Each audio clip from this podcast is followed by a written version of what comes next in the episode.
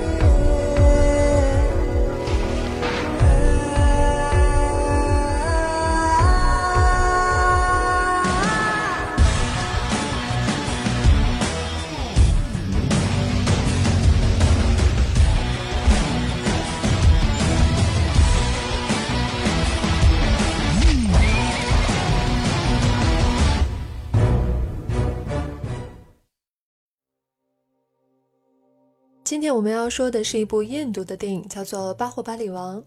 嗯，它被称作是印度的史诗级电影啊。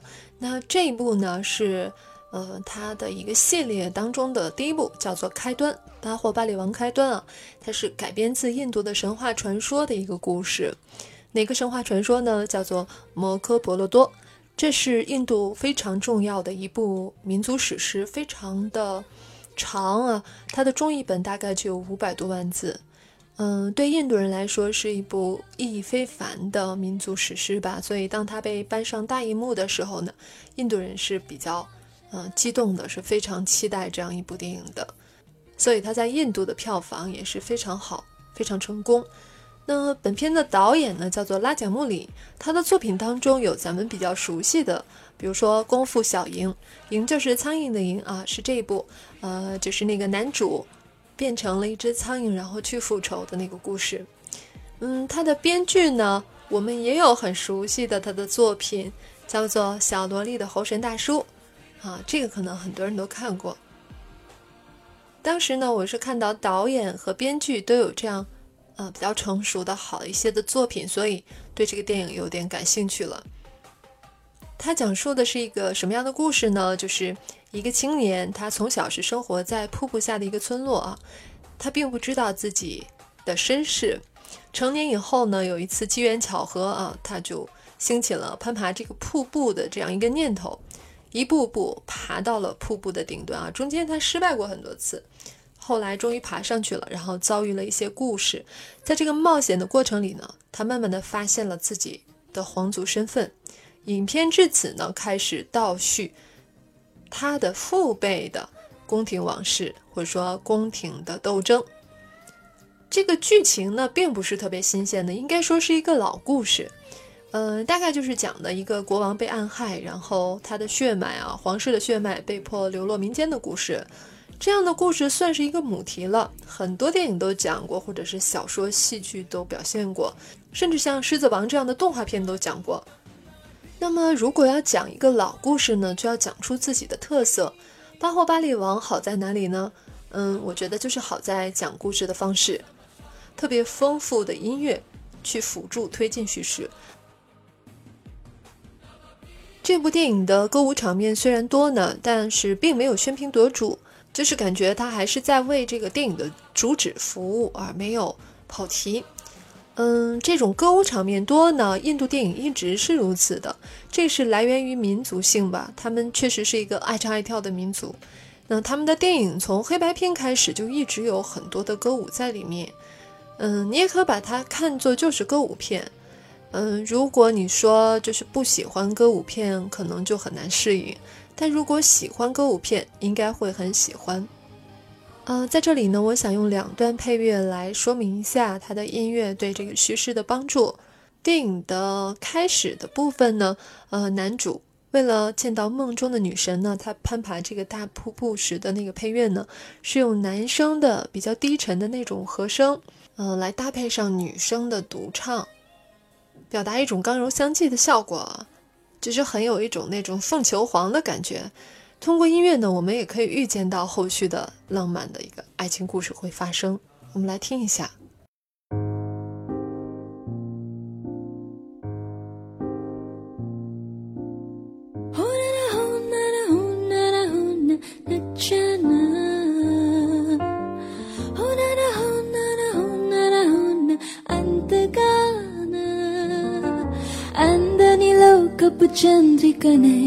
ఆహ్వానిస్తున్నా. అల్లరి ఆశల విసారికనే నీకై చూస్తున్నా.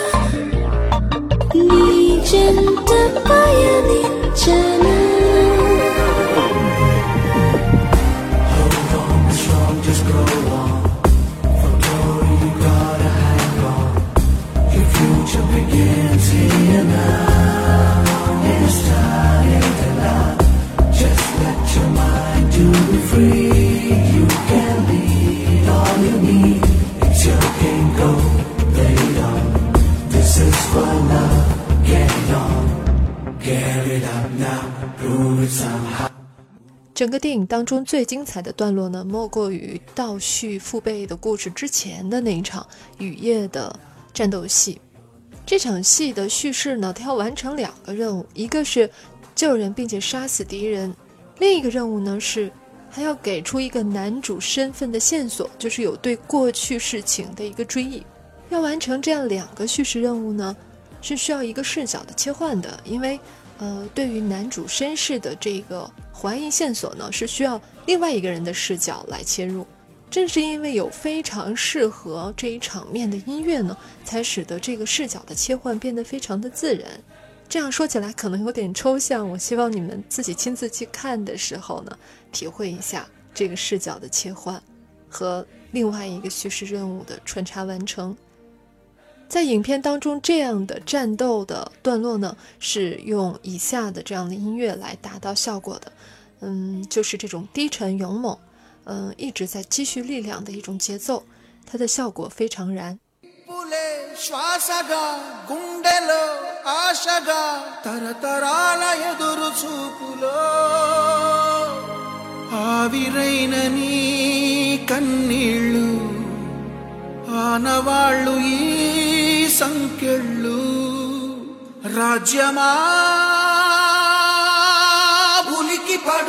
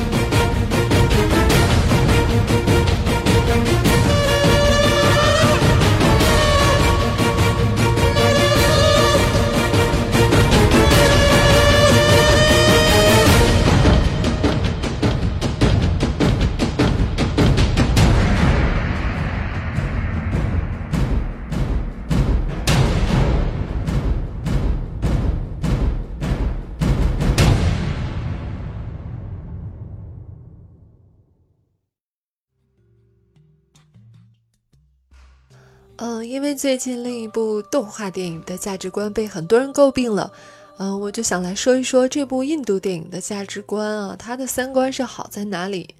其一是对种姓制度的否定，印度的种姓制度是一种非常严苛的，按照血统、按照出身，呃，甚至规定到你可以从事什么样的职业啊，嗯，具有什么样的社会地位这样的一个制度。底层的种姓是非常被歧视的，这个制度至今仍然在印度有着根深蒂固的影响。了解到这些呢，就会觉得影片当中出现的小巴或巴利让奴隶给他喂食，并且喊这个奴隶叔叔，以及呢有一位周游世界的商人也是高度评价了这个奴隶卡塔帕的价值，这些呢都体现了电影对种姓制度的否定。考虑到种姓制度至今仍然在印度有着根深蒂固的影响，就会觉得这个电影还是比较可贵的。嗯，看到这些情节的时候也比较让人触动。第二点呢，是对女性能力和美的肯定。呃，可能我自己呢是非常讨厌中国传统审美中的那种女性柔弱美啊，就是美的东西，美的女性就是要娇弱的，像林黛玉那样的。吹吹就会倒了，风吹吹就能病死，特别讨厌这种。最早呢，我是在美国电影，比如说像《古墓丽影》啊一些电影当中看到女性的健美的这样一种类型的美，呃，确实是觉得大开眼界的。呃，这样健美的女性总会让我觉得特别神往。嗯，现在看起来印度电影里面也是这样的，比如说女主的出场设计呢，就涉及到一个从柔弱。到刚强甚至彪悍的一个反转，以及这个电影当中琢磨非常多的一位呃皇太后，嗯，也是文武双全，非常令人感佩的一个角色。尽量不剧透啊，说到这里。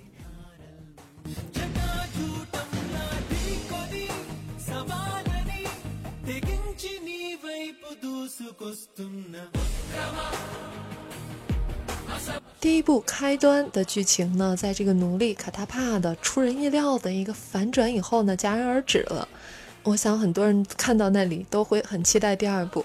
至于我呢，是从开篇看到太后在她生命的最后一刻，在湍急的河流当中，一手高高举起婴儿，从那个镜头开始喜欢上了这部电影。最后要补充一下啊，就像日本的和服擅长于展现女性的颈部之美啊，就是脖子的那种美，那么印度的女性服装就特别适合展现女性的腰部之美，腰部的舞蹈的动作真是摄人心魄，我想你们也会喜欢的。甚至作为一个女性，我都被那些镜头吸引了。关于这部印度电影，我们就聊到这儿。你现在收听的是冰糖电影，影院有风险，观影需谨慎。听冰糖电影，有效躲避烂片。嗯，下次欢迎再来。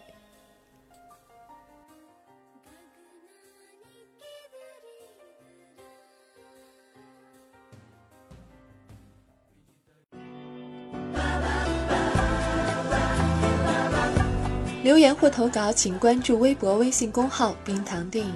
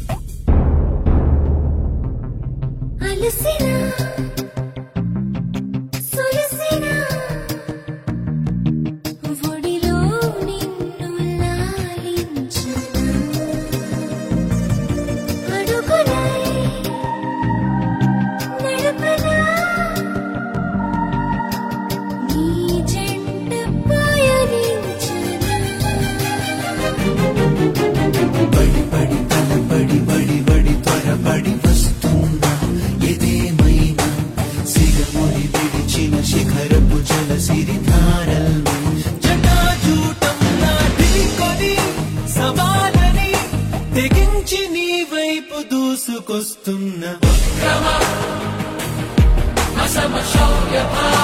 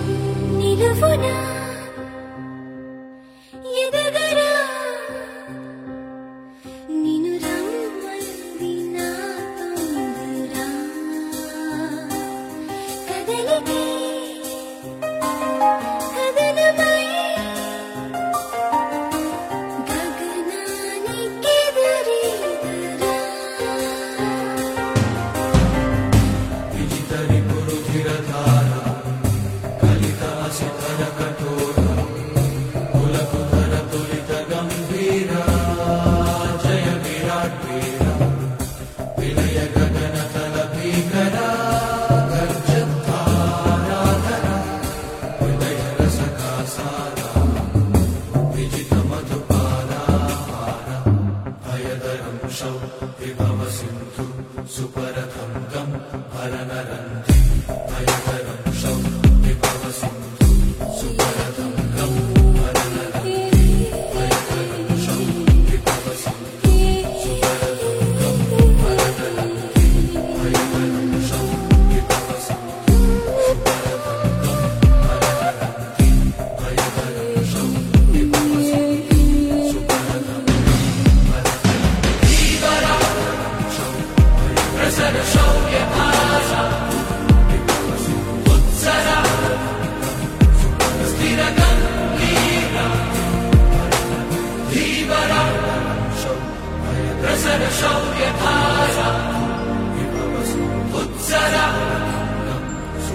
Here I come.